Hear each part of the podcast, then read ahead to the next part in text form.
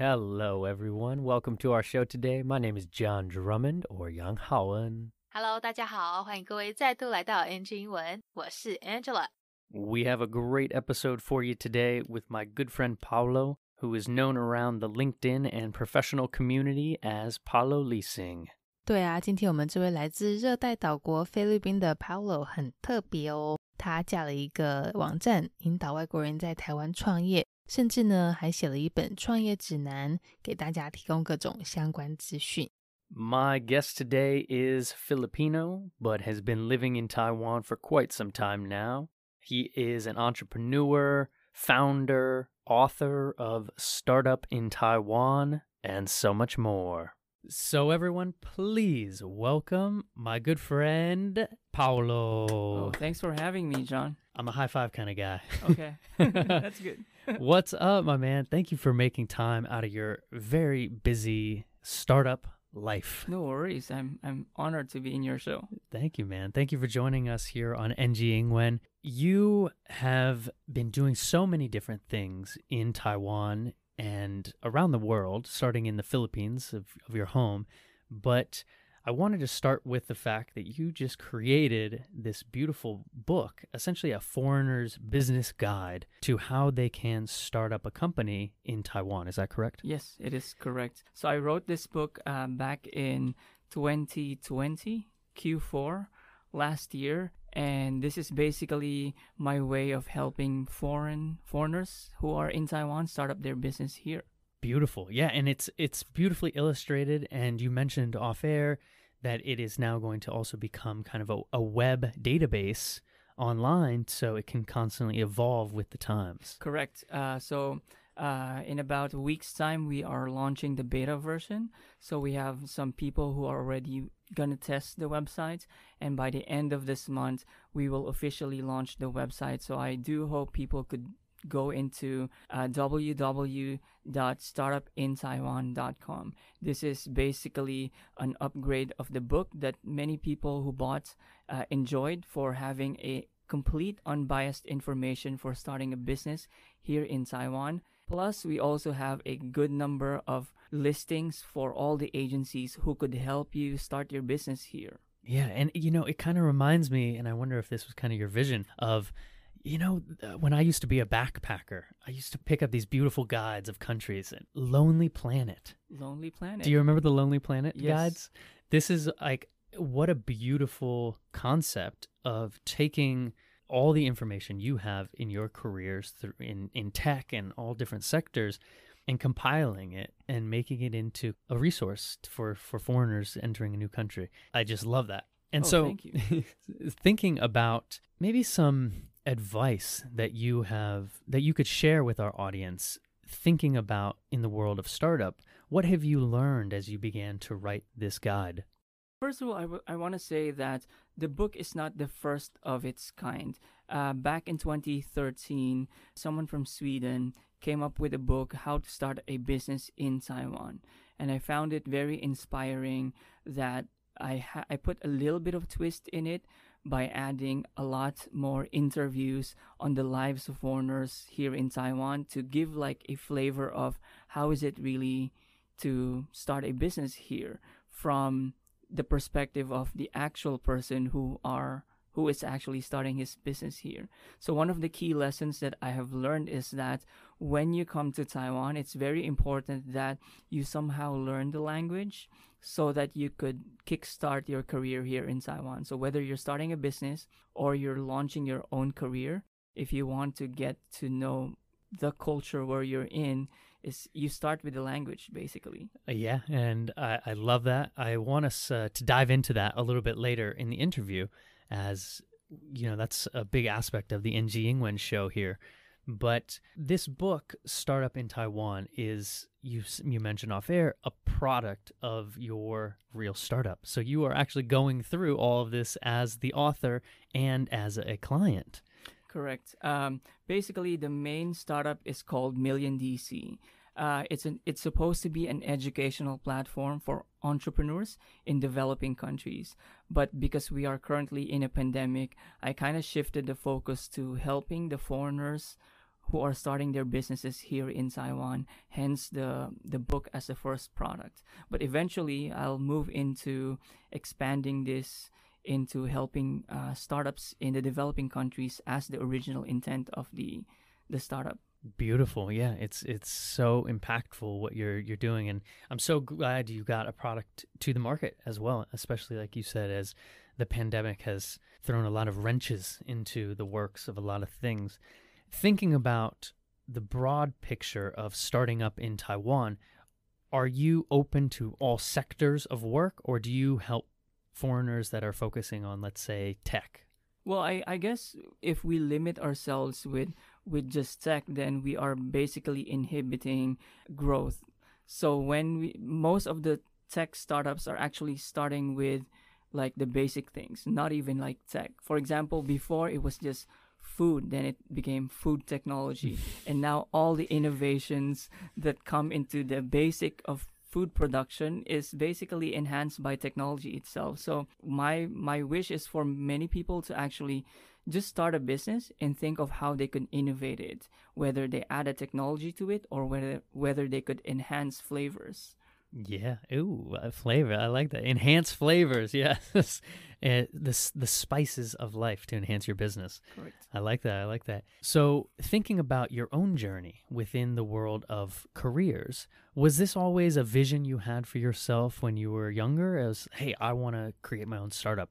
So two things. I'm always an advocate of ed- education. I feel like if an economy wants to move up the production scale, education is the way to go. Mm. And as far as coming up with the startup is concerned, even before, uh, way back, I was a journalist uh, back home. I already was, you know, thinking of ways to start my own business. For example, uh, while I was at Financial Times, I was also running like a small antique shop, which I called an antique shop, but basically it's like a secondhand shop for vintage things. Nice. Yeah. So you always kind of did have that entrepreneurial mind. But yeah, in your own words, could you give us maybe what is what does 2022 look like and beyond for you? Well, uh, I would like to align it with how Taiwan is trying to position itself as a gateway to Asia and also leveraging with its hardware and software um, technical capability and how Taiwan could help the rest of Southeast Asia. So, in relation to the project that I have, which is start, startupintaiwan.com, 2022 is basically trying to open the gates for businesses that are coming from the Southeast Asian region. As you know, this is one of the best emerging economies in the world. Uh, the whole ASEAN region is trying to become like a one region wherein people could actually freely flow from one country to another, just like the European Union, but hopefully an improved version of it. So 2022 is mostly helping Taiwan position itself so that it could enter that region and leverage on the talent and the expertise that it has. Yeah, yeah, and I think that's a beautiful vision too because I remember a, f- a few friends of mine had um, Scalable Labs, it was called, if you ever remember that. They were kind of this incubator that was focusing on bringing in different products from different companies and using Taiwan as like a pipeline to expand all throughout Asia. And I remember the one of the the general managers. He was saying something along the lines of, you know, we want Taiwan to be a part of, let's say, Shenzhen and, you know, Mal- uh, excuse me, Manila, and all these different places that can act as like a Silicon Valley, and you can pull talent from everywhere, and it can all be kind of this ecosystem around Asia. Correct. Yeah. And I think, uh, I think Taiwan is not a big uh, country. It's a small country. So if you are trying to get into Taiwan to serve just the Taiwan market, I, I think it's a very small market. But what you could leverage Taiwan is its easy access to the other Southeast Asian countries. Mhm. Like just two hours flight from Taipei, you get to Manila. yeah. And then you get to hop into all the other countries around uh, the Philippines. Yeah, I love it. I love it. Well, shout out to you, Startup Taiwan. Foreigner's Business Guide to Starting Up a Business here. It's out in stores. Where can people purchase this? Uh, sure, it's actually in the major uh, bookstores in Taiwan, uh, mainly Eslite. It's also on books.com here in Taiwan. But I also wanted to highlight the fact that by end of August, we are launching the online version. So if you just go to startupintaiwan.com, you'll access the same information and more of what you see in the physical book. Beautiful. 前面开头，Paulo 不是提到说他写的那一本创业书跟网站吗？讲到说那个网站上面有提供很多公平公正，没有特别偏袒什么赞助商或是掺杂个人偏好偏见的相关资讯。那这边讲的这个公平公正，就是刚才 Paulo 用到的这个字 unbiased。好，我们知道，如果一个字的字首出现 un on，那通常都带有不或是否定的意味在，对不对？所以像我们这个例子 unbiased，如果把前面这首 un 拿掉，只剩下单单一个 bias 这样子的话呢，那就变成有偏见的。例如，今天可能某间报社在 报道当地美食，那有一间餐厅，因为是报道的人他可能亲戚朋友开的，所以在文章内容里面就特别做专访推荐的那家餐厅。那像这样子这种情况呢，我们就可以用 biased 来形容做这篇报道的人。相反的，如果他没有私心，而是透过可能像是问卷调查的方式来做当地美食推荐的话，那这篇文章就会是 unbiased。不过，Paulo 其实也不是第一位写这种创业书的人。几年前呢，就是因为拜读了一位住在台湾多年的瑞典人所写的这个《台湾创业指南》而受到启发。那他们之间的差别就在于，他做了更多的试调，访问了更多住在台湾的外国人，来了解他们在这边的生活。好，就是从一个真的想创业的外国人的角度去切入。那得到的结论就是一 一定要学中文。应该说，你在不管你在哪一个国家，一定要学当地语言，因为这样子才有办法去打进当地市场，融入当地的社会和文化。本来他是成立了一个叫做 Million DC 的一个创业教育平台，来帮助发展中国家的创业人士。希望以这样子的方式给他们一些方向，但后来因为疫情的关系，把原本的计划都打乱了，所以就把各种创业相关经验集结成册，变成我们今天分享的这本书，介绍各种 Paolo 当初在创业过程中所遇到的状况和学到的方法等等。那这这部分呢，就让他用到了一个很不错的片语，大家可以学起来。在他们讲到疫情把很多人的生活都打乱的时候，他说。The pandemic has thrown a lot of wrenches into the works of a lot of things. 这句 "to throw a wrench into something" 表达的是从中破坏或是从中阻碍某某种计划。好，wrench，w r e n c h 它是我们讲的这个工具螺丝扳手，所以从它片语字面上说的丢很多 螺丝扳手，我们就可以联想成是在形容一种破坏的行为，对不对？因为扳手都蛮重的嘛，应该都不太轻。好，我们来做个练习。假设呢，周末本来跟朋友约好说要出去玩，结果两天都下大雨，计划行程都泡汤了。那像这种情况呢，我们就可以说：The rain threw a wrench into our plans. 好，这边帮各位补充一点，就是说有时候呢，因为可能习惯或是地区的不同，我们也会听到人家说 throw a monkey wrench。好，跟跟猴子没有关系啦，但只是只是扳手的英文就是 wrench，或你也可以说 monkey wrench。甚至如果是英式英文的话呢，还有可能会听到人家用 spanner 来代替。好，throw a spanner into something。再来这段的后半部 p a l o 提到对于往后的目标计划，他希望可以结合台湾在亚洲地理位置上的一个优势，好跟我们硬体、软体科技的技术来帮助东南亚的经济，让东南亚地区各国呢和台湾也可以像欧盟一样形成一个联盟，好让各地企业人才可以更方便的去互相流动。那这部分就像这样说的，跟之前我们有位来宾分享的很类似。因为台湾在亚洲中心的关系，所以常常都会吸引不少想要创业的科技人才来找育成中心，把台湾当一个那个跳板哈，来增加在东南亚地区的各个发展机会。那这所谓的育成中心呢，我们以前讲过，一般就是会用这个字 incubator。如果你查字典的话，大概只会查到小鸟、小鸡蛋的孵化器，然后或是早产儿呆的保温箱。但是英文呢，就把这种帮助孵化成长的概念用到创业上，表达我们这个帮助企业孵化诞生的意思。好啦，那这段内容就先在这边告一段落，我们赶快继续听下半段的分享。Well, Paulo, do you mind if we switch gears a little bit to Sure. kind of the story of you? So, you mentioned you were born in the Philippines and you came to Taiwan in 2009, was it? Yes. And so, how did you get here? Share that story with us. So basically, I was, um, as you mentioned, I was in the Philippines uh, as a journalist, and I wanted to shift gears.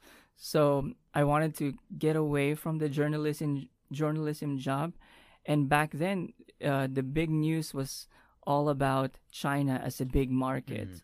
So I was thinking maybe I should go to China, and I was thinking how should I go to China with my limited uh, knowledge in the Chinese language. So I tried to think of how to move to China, but then I realized. So the first thing that came to my mind was basically coming to Taiwan and then eventually move to China. But few months here, I enjoyed my life here, and I decided maybe I should just stay in in Taiwan after my MBA from the National Taiwan University. And then from then, I just looked for uh, different jobs. Yeah, and uh, that does seem to be the common story us foreigners share with Taiwan. It's like, oh, I'll come for a little bit, and then next thing you know, we're here for years. Yes, that is correct. Beautiful. And yeah, so you mentioned you did your MBA at NTU, Yes. and that then kind of kick-started you into many different tech jobs around. Taiwan. Is that right? Yes, I was with Cyberlink, uh, and then I, my last job uh, in the tech space is um, Asus. I was handling the Asia Pacific uh, marketing, digital marketing for phones. Yeah, and I love that. And so within your role, you are, you know, you're a foreigner in these companies. So where do you think the importance was with your language skills? I think most of most of the foreigners that I have met would always think that they need to speak fluent Chinese to be able to get into these big companies. But uh, you have to remember that many of these companies are hiring you for your language ability of another language, be it English, German, or uh, other languages, because these big companies are actually targeting the local markets where you basically belong. and so I would say that in terms of language, you need, of course, you need to learn the Chinese language to be able to survive here in Taiwan, uh, even though many people actually speak English already. Uh, but i within companies, the meetings are mostly done in in Chinese, so you would need to at least know what's going on inside meeting rooms, and they hire you because of your English language capability or uh, of your capability of a foreign language that they are trying to to leverage. Yeah, yeah. Well, well said. Yeah, because you're right. They're trying to target those, you know, markets that you might be from. You're you're native in. And I think you you mentioned some really good stuff right there too about having basic knowledge in that home language. So us as foreigners in Taiwan having a base of Chinese so we can sit in on meetings and be productive and voice our opinions and contribute, you know, bring something to the table, we like to say, you know.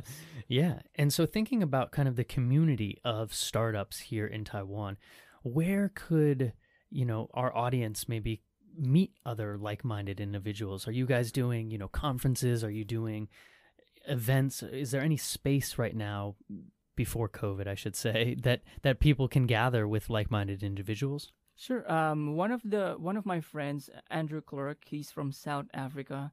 He started a a group called Taipei Impact Entrepreneurs. Even uh, before COVID nineteen, he formed this group so that uh, foreigners of like like-minded foreigners uh, who wants to start a business in Taiwan would actually week uh, meet on a weekly basis. And then even when we had COVID, at least before level three, he would really want everyone to like meet and share their ideas and basically bounce off on how everyone could improve uh, with the conduct of their business. Beautiful. Yeah. Can you mention that that group one more time? Maybe people online. so online. it's called Taipei Impact Entrepreneurs. It has around 3,000 members to date. And he started that, I think, in early 2019.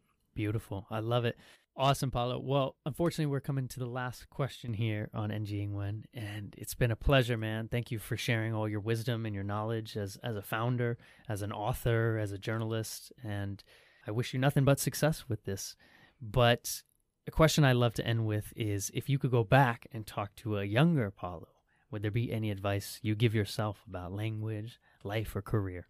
Sure. Um, first, I would like to thank my old self for pursuing his dreams no matter what the odds are. And it's a really important lesson for anyone who wants to, to start a business or f- to improve their career. But I would also advise that the younger me to actually enjoy every moment of our lives. So, and my experience here in Taiwan is basically if you are in a high growth environment, people come and go. So Hmm. you always have to have that in mind that every person you meet, you have to have like a good experience with them because that could be the last, but it has to be uh, lasting. And you also need to, you know, like it's it's nice to, in terms of language learning, it's nice to learn a new language even though it's it's it's like a basic thing for example if you meet someone from a different country and you can impress him with if like a basic knowledge of that language Mhm. it's already a good indicator that you actually care for this person because you actually learn his language Yeah, well, well said. And I love that kind of, yeah, that you don't know. People are going to come and go. And so having that last impression be a lasting impression. That was some Yes. poet, that was some poetry right there. there you go You are an author, and I can see. Nicely done. All right. Well, where can people find your life online? Where can they learn more about your company? And where can they find this startup in Taiwan guide? So basically, uh, they just need to go to the to the new website that we are launching by the end of August, which is startupintaiwan.com, Mhm. and they'll be able to find this book. And I'm on LinkedIn. I'm everywhere on social. If you could find Taipei Impact Entrepreneurs on Facebook, I'm an active member. I always post things there. Awesome. All right, Paulo. Well, thank you for your time, and we'll talk to you soon. Thank you. 下半段这边一开始，来宾谈到的是当初因为他就是想要离开马尼拉的新闻业，想说可以换换跑道，甚至到中国去闯闯看。但是因为他那时候不会讲中文，所以想说不然先来台湾待一阵子。结果结果就跟很多其他外国人一样，来这边然后待着待着就就就不走了。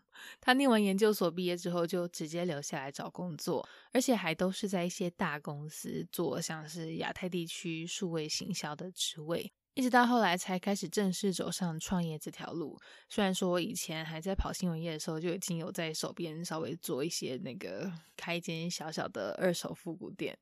那这边他提到一点还蛮有趣的是，不少台湾的外国人都觉得，如果要进台湾大公司工作的话，好像一定要会讲中文。但其实他们更看重的是外语能力。当然，中文也是要会讲一点嘛，毕竟是在台湾生活。如果开会或是跟同事沟通什么的，也都会用到。但是因为很多大公司他们的目标市场大部分都是在那些外国人的国家嘛，像是英文、德文语系国家，所以其实如果是这些母语人士或是会讲这些语言的人的话，都还颇吃香的。来听一个片语：to bring something to the table。刚才这样在提到说，如果会讲中文的话，平常公司开会还可以一发言、参与讨论，做一些有 有贡献的事情。那要表达这种做贡献或是提供某件有益、有帮助的事情的话，就可以用这片语 to bring something to the table。像假设有个员工能力很好又很有经验，帮团队带来很大利益，那这时候呢就可以说哇，这位员工呢 always brings something to the table。或有时候如果是比较非正式场合的话，也可以把 table 改成 party，你就讲说 to bring something to the party。接下来，如果你刚好也是准备创业，或是想要多了解一些相关资讯、建立人脉的话呢，哇，那这部分应该会蛮有帮助的哦。因为 Paulo 跟大家分享了一个南非朋友成立的创业社团，叫做 Taipei Impact Entrepreneurs。让来自各国的社团成员可以每周固定聚会一次，大家就彼此做经验分享，脑力激荡。好，虽然现在因为疫情的关系比较没有那么方便聚会，但他们也是会尽量找机会跟彼此做讨论。来，再讲一个片语，我们就进入节目尾声。一般如果我们想要表达每个礼拜都会固定怎么样怎么样的时候，大部分直接想到都是讲 every week，对不对？但如果你想要来一些变化，可以用像 Paulo 这边说的 weekly，好，on a weekly basis，有没有同样意思，用不同但都相对简单的字说出来，整个整个那个 气势都不一样。同样道理，假如今天想要表达的是每天或是每个月的话，除了可以说 every day, every month，我们也可以说 on a daily basis or on a monthly basis。最后，我们来宾讲到说，不管是谁，他都觉得可以勇敢追梦。